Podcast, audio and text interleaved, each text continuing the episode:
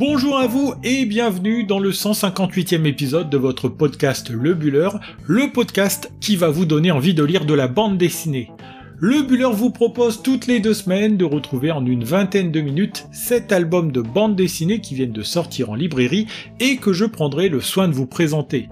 Une première partie où je vous parlerai de mon gros coup de cœur du moment et une seconde où je reviendrai sur six autres albums qui ont retenu mon attention et sur lesquels vous pouvez aussi vous précipiter.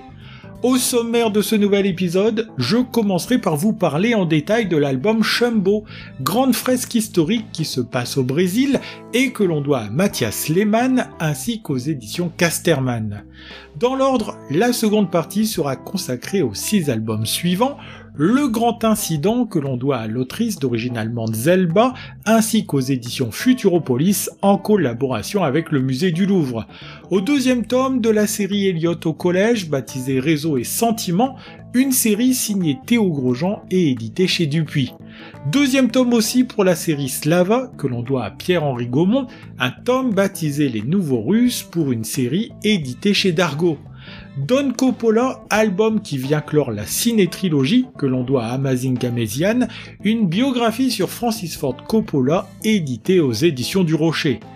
Ivo a mis les voiles, autre album qui nous entraîne au Brésil que l'on doit à Nicolai Pinheiro ainsi qu'aux éditions Sarbacane. Comme toujours, nous refermerons cet épisode avec un album particulier, Histoire extraordinaire de la Coupe du Monde de rugby, album choral édité chez Petit à Petit qui tombe à point nommé en cette semaine de lancement de la Coupe du Monde en France. Six albums qui, comme vous l'aurez compris, sont des titres de grande qualité que j'ai adoré découvrir.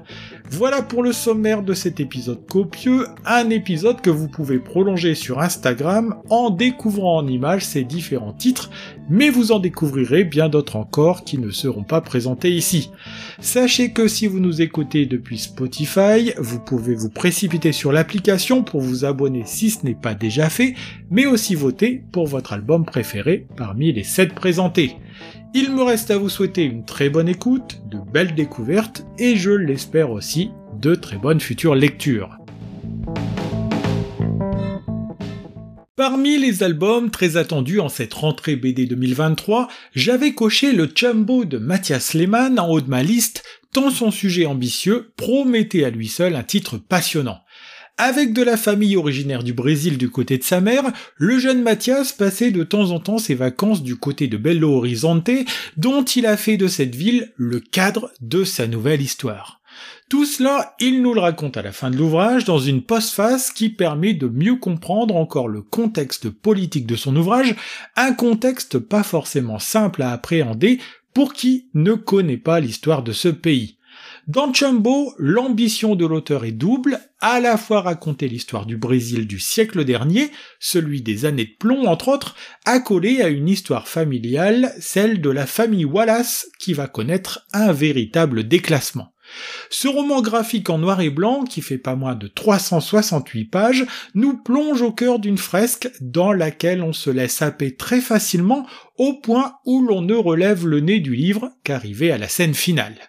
Nous sommes embarqués au sein de la famille Wallace, le patriarche s'appelle Osvaldo, il a cinq enfants, trois filles et deux garçons, et il est propriétaire d'une entreprise qui extrait du minerai de fer. Résidence secondaire, domestique à domicile, bonne fréquentation et sortie régulière dans les endroits à la mode, Wallace a tout de l'homme d'affaires qui a réussi, même si les apparences sont parfois trompeuses. Parmi ces ouvriers, la colère monte, les salaires n'ont pas été versés depuis trois mois, et un certain Reben Doleng mène la révolte parmi les hommes qui travaillent sur les chantiers, révolte que tentera de mater le patron en embauchant de gros bras casseurs de grève. Pendant que les parents se font la guerre, les enfants se fréquentent, c'est ainsi qu'apparaît le personnage d'Iara Rebendoleng que le hasard mettra souvent sur la route d'un Severino qui l'aime en secret. Bref, même si tout en apparence semble indiquer que la famille Wallace vit dans l'opulence, les réformes du pays couplées à une gestion hasardeuse de l'entreprise vont mettre en péril l'affaire familiale qu'un dénommé Vasconcelos va récupérer. Cette déchéance professionnelle s'accompagne d'une déchéance personnelle pour un Osvaldo qui ne se remettra jamais de la perte de son entreprise. Le rideau se tourne alors sur cette période, on est dans les années 60. Ce sont alors sur les deux fils que les regards vont se tourner, Ramirez, le séducteur, lui qui ne pense qu'au sexe, à séduire et à jouer toute la journée, ainsi que le timide et réservé Severino, qui se rêve en journaliste ou romancier. Durant cette période, en plus de la famille Wallace, c'est le pays tout entier qui est en train de basculer dans une autre histoire, période où le monde est coupé en deux, le Brésil n'échappant pas à cette fracture. D'un côté, le communisme, mouvement pour lequel Severino va avoir beaucoup de sympathie, au point où il essayera de rejoindre les réseaux secrets qui se cachent pour opérer dans l'ombre, mais sans succès. De l'autre côté, la dictature militaire, soutenue dans l'ombre par les États-Unis, régime politique qui a le soutien d'un Ramirez qui devient de plus en plus détestable au fur et à mesure qu'on avance dans le récit. Les oppositions et les contrastes se retrouvent à tous les niveaux de cette histoire, entre les riches et les pauvres, les hommes et les femmes, mais aussi cette opposition politique qui marque tout l'arrière-plan de cet ouvrage. En retrait aussi, nous retrouvons les quatre femmes de la famille, la mère Maria Augusta, les filles Bérénice, Adélia et Ursula, dont cette dernière va devenir un véritable pilier quand les ennuis s'accumuleront chez les Wallace. Chapitré, cette histoire permet d'avancer dans la chronologie en démarrant en 1937 pour s'achever au début du siècle suivant, permettant ainsi de remonter l'histoire d'un pays qui aura connu bien des évolutions en un siècle. Ce récit passionnant est aussi porté par le superbe dessin d'un Matthias Lehmann qui fait un peu penser à Robert Crumb dans son traitement graphique avec des personnages à rien cartoonesques et des émotions exagérées pour bien accentuer les traits de caractère. Sorti le 30 août dernier aux éditions Casterman, nous tenons là un roman graphique de très grande qualité, un album dans lequel je me suis plongé avec grand plaisir et dont je vous recommande la lecture plus que chaudement.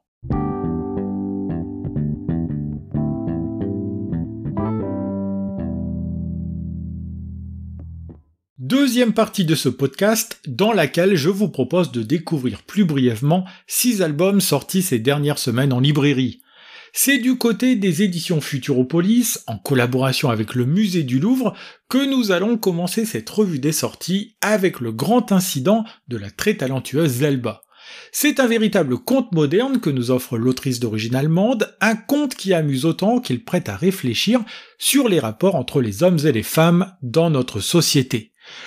Le musée du Louvre est rempli de sculptures et de tableaux qui représentent des nus masculins comme féminins, seulement si les deux ne sont pas mis en scène de la même façon, c'est surtout le regard que portent les collectionneurs comme les visiteurs qui interpellent ici l'autrice.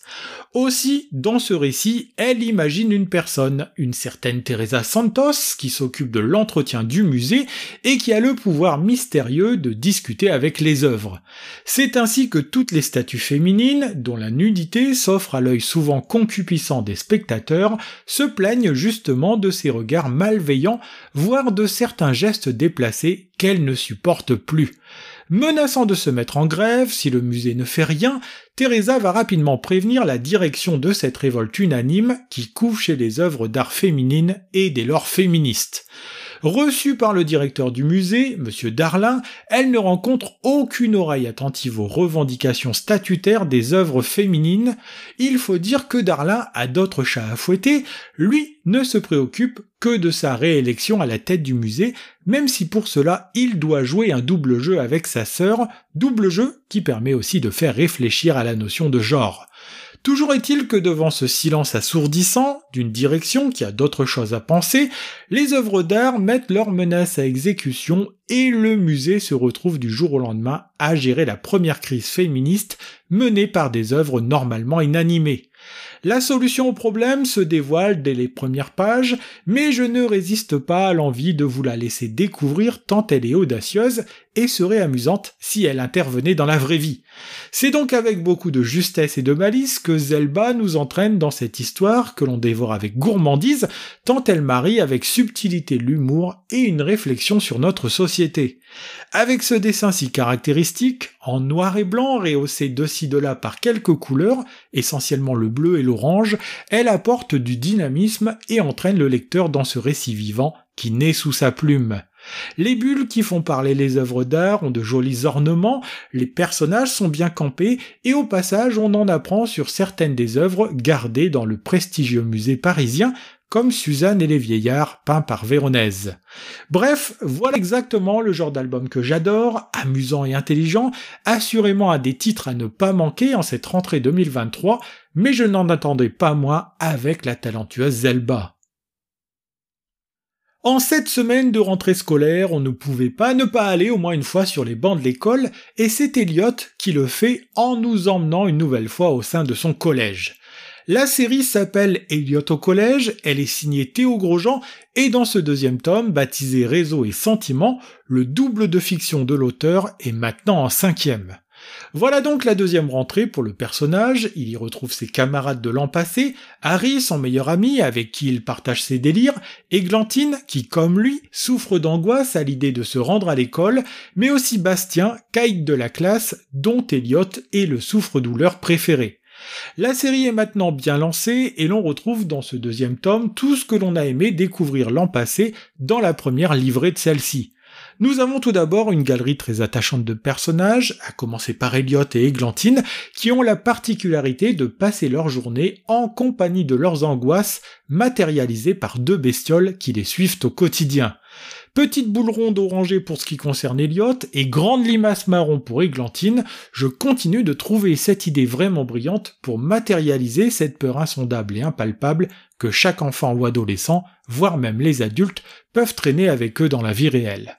Dans ce second volet, les deux vont d'ailleurs continuer de se rapprocher au point où cette amitié quasi exclusive va remettre en cause l'autre grande amitié qu'entretient Elliot avec Harry. Pourtant, une partie de ce second tome portera aussi sur les réseaux sociaux et la façon avec laquelle Harry va filmer les danses de son copain Elliot et les mettre en ligne sur TikTok, ce qui entraîne une notoriété naissante et grandissante du second.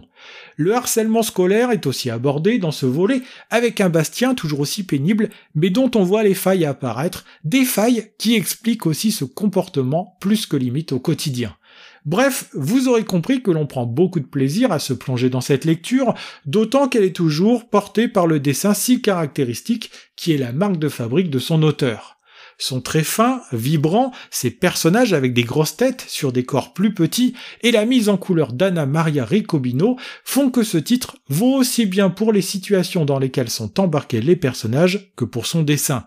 Ce sont les éditions Dupuis qui s'occupent de publier cette série. À noter que ce titre fait 64 pages, dont chaque page présente une histoire et qu'il est disponible en librairie depuis le 1er septembre dernier. Avec les nouveaux Russes, on peut enfin tenir entre les mains le deuxième tome de Slava, cette fresque passionnante signée Pierre-Henri Gaumont qui mélange l'aventure, l'humour ou encore la géopolitique. Souvenez-vous, il y a un an environ, je vous parlais du premier tome dans l'épisode 134, un premier tome qui m'avait complètement séduit, comme souvent quand il s'agit de parler de cet auteur talentueux. Slava est une histoire qui nous entraîne dans la Russie post-soviétique, une Russie qui se met à l'heure du capitalisme et qui démantèle ses usines et ses biens les plus précieux pour les revendre à de véritables vautours contre de l'argent sonnant et trébuchant.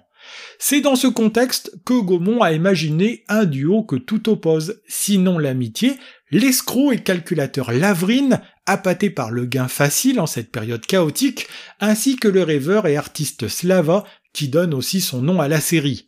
Réfugiés tous les deux dans une région industrielle dont l'usine sidérurgique est sur le point d'être revendue à des apprentis businessmen opportunistes, Slava et Lavrine voient leur chemin s'éloigner l'un de l'autre dans ce second tome.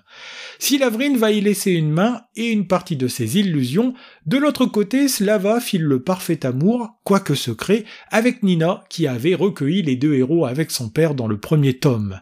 Ce sont donc deux trajectoires opposées qui sont ici présentées, l'une symbolisant cette nouvelle Russie qui ne court qu'après l'argent, et l'autre une Russie où le romantisme et l'amour de l'art ont encore une place à prendre. Lavrine, de son côté, va connaître des fortunes diverses, mais guidé par son enthousiasme et une bonne étoile qui veille sur lui, il va creuser son sillon pour tenter de faire fortune. De son côté, Slava va prendre fait et cause pour l'entreprise de Nina, qui tente de sauver l'usine régionale en compagnie de son père, même si pour cela il faut accepter de s'installer dans une région qui n'est pas la sienne. Dans un pays où le chaos et la violence sont devenus la norme, chacun essaye de se débattre comme il peut et rester proche de ses principes et de ses aspirations. Voilà pourquoi les deux trajectoires de Lavrin et Slava vont autant s'opposer.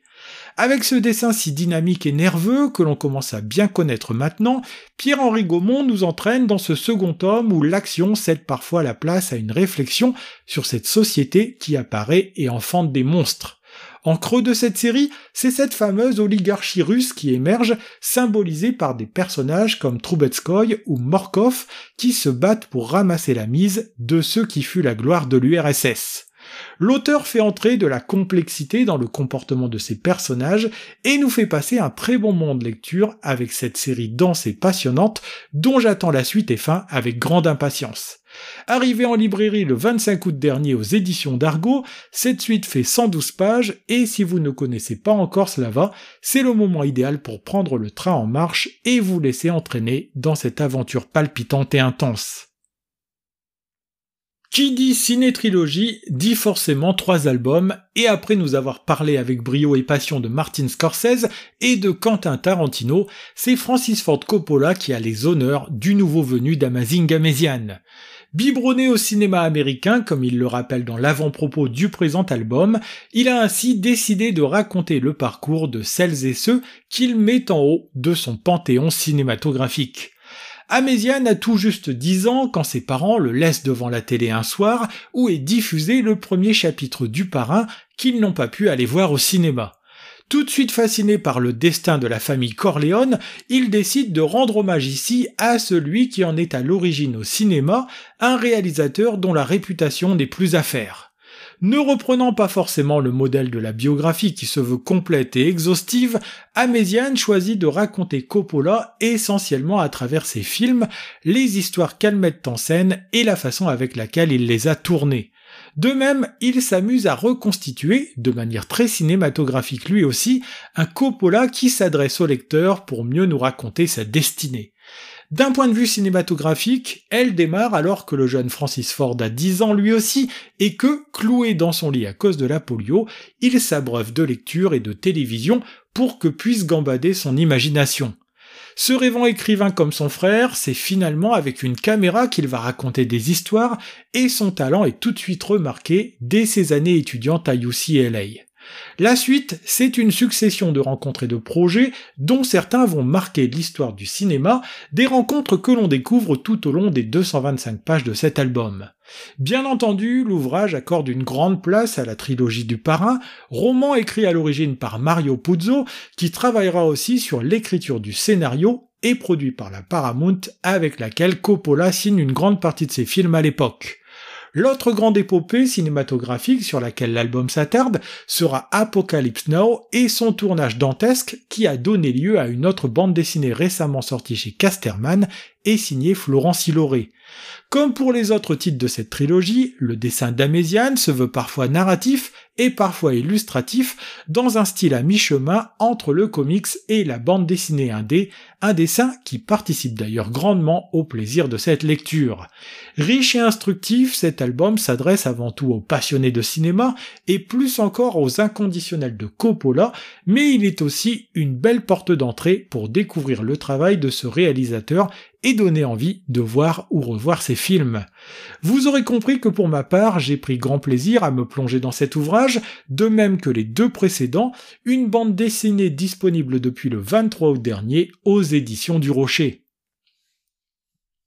Il y a beaucoup de poésie dans le titre du coup de cœur suivant, une poésie qui ne se dément pas à la lecture où l'on rencontre certains personnages qui font vivre les mots et la langue portugaise, puisque l'histoire se déroule aussi au Brésil. Le titre en question, c'est Ivo a mis les voiles, et si vous êtes un peu perspicace, vous aurez compris que l'on va ici parler de voyage dans un Brésil qui va défiler sous nos yeux.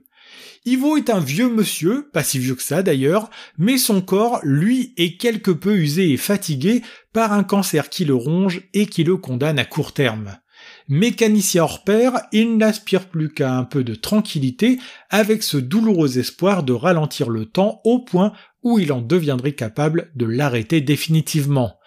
Ivo, on le découvre aussi par petites touches, des petits moments de son existence que ce superbe album intercale avec une seconde narration, celle de Pedro, jeune carioca qu'une quête fait traverser une partie du pays du sud jusqu'au nord.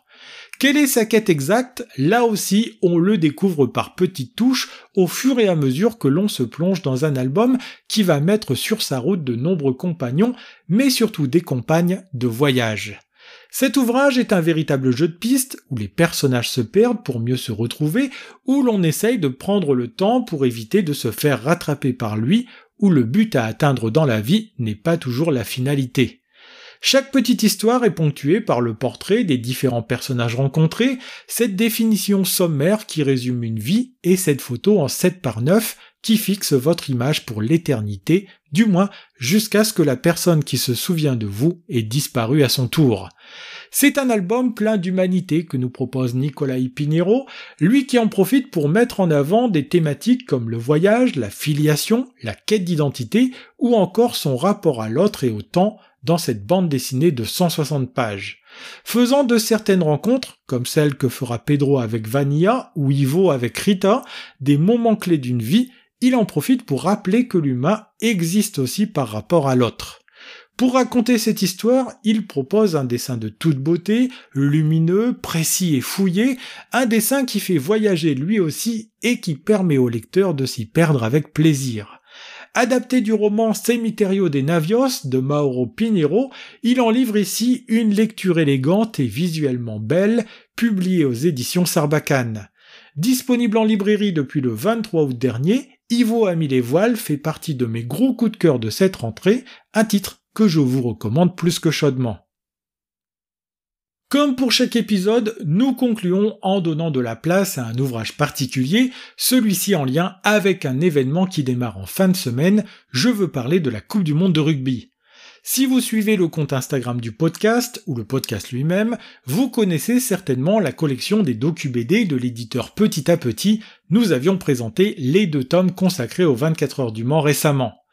Cette fois-ci, place au ballon ovale puisque ce sont les histoires incroyables de la Coupe du Monde de rugby que l'on a vu arriver en librairie le 23 août dernier organisé cette année en France en attendant la compétition qui démarre le 8 septembre prochain par un France-Nouvelle-Zélande qui s'annonce dantesque, on peut se replonger à loisir dans l'histoire de cette compétition avec cet album. C'est en 1987 que voit le jour la Coupe du Monde, que les Anglais ont longtemps essayé de contrecarrer, essayant de garder ainsi tout le côté amateur de cette discipline. Mais si c'est en Europe qu'est né ce sport, comme nous le rappelle l'ouvrage, c'est l'hémisphère sud qui en est devenu le grand spécialiste, faisant de la Nouvelle-Zélande, avec trois victoires, le recordman de titres jusqu'à maintenant. Ce sera donc cette année la dixième fois que les meilleures nations du monde s'affronteront jusqu'au 28 octobre prochain pour savoir qui succédera aux Springboks, les joueurs d'Afrique du Sud. D'Afrique du Sud, il en est d'ailleurs question dans l'album, avec cette fameuse Coupe du Monde 1995 qui aura lieu pour la première fois en Afrique et qu'un Nelson Mandela marquera de sa présence, lui qui tenait à réconcilier grâce à cet événement les Noirs et les Blancs dans son pays. Immortalisé avec le film Invictus, c'est ici en dessin que l'on se replonge dans cette édition qui semblait promise aux pays organisateurs et qu'une intoxication alimentaire chez les Néo-Zélandais et un arbitrage maison face aux Français aura rendu plus simple à conquérir.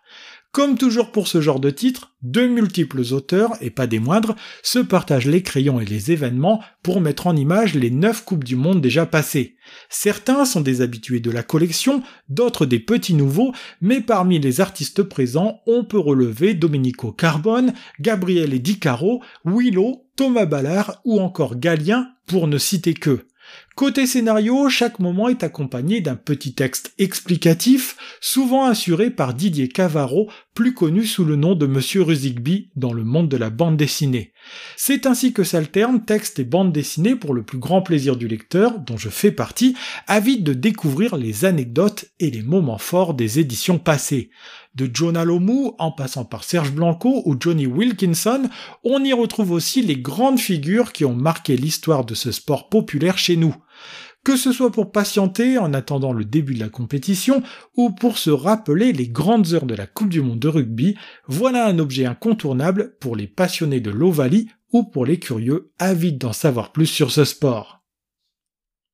Ainsi se termine ce 158e épisode de votre podcast Le Buller, un épisode consacré dans sa première partie à l'album Shumbo que l'on doit à l'auteur Mathias Lehmann ainsi qu'aux éditions Casterman. J'ai comme toujours pris plaisir à vous préparer et à vous présenter cet épisode, j'en profite pour remercier au passage les différentes maisons d'édition qui m'aident grandement dans cette tâche. Pour que puisse continuer d'exister ce podcast, n'hésitez pas à vous abonner, à laisser une note sur les plateformes de podcast ou encore à en parler autour de vous pour le faire connaître. Le Buller en images, c'est sur Instagram que ça se passe, sur le compte lebuller.podcast, vous y retrouverez la présentation des 7 albums évoqués aujourd'hui, mais aussi d'autres titres sortis récemment en librairie. C'est aussi le lieu idéal pour me contacter et interagir avec moi, et en attendant de vous retrouver le lundi 18 septembre, je vous souhaite de très bonnes semaines, mais aussi de très bonnes lectures.